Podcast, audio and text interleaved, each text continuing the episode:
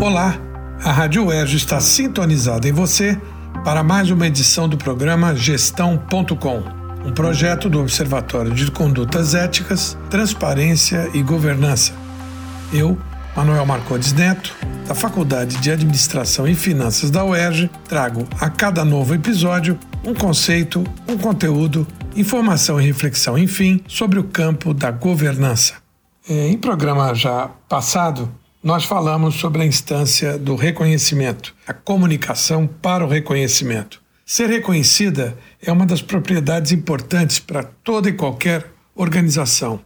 Num ambiente absolutamente é, concorrencial, é fundamental que seu nome, sua marca, seus diferenciais, seus produtos ou serviços sejam reconhecidos como únicos. É, na instância do reconhecimento, duas estratégias são fundamentais. A primeira delas é a arte narrativa. O que, que é isso? É a habilidade de produzir texto, produzir conteúdo, produzir discurso, tanto escrito como em áudio, como é o caso aqui da rádio, audiovisual, a produção de vídeos, acerca da sua proposta de valor, acerca do seu propósito.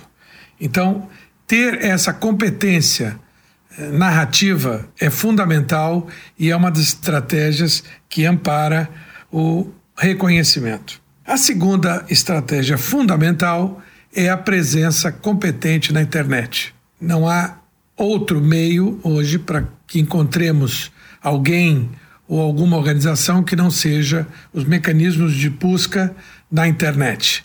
Isso se tornou, ao lado da facilidade, uma necessidade uma conveniência e você estar presente na internet com um site é minimamente atraente, informativo, que traga a informação buscada pelo seu público-alvo, por aqueles que podem se interessar pelo seu produto ou serviço, é fundamental.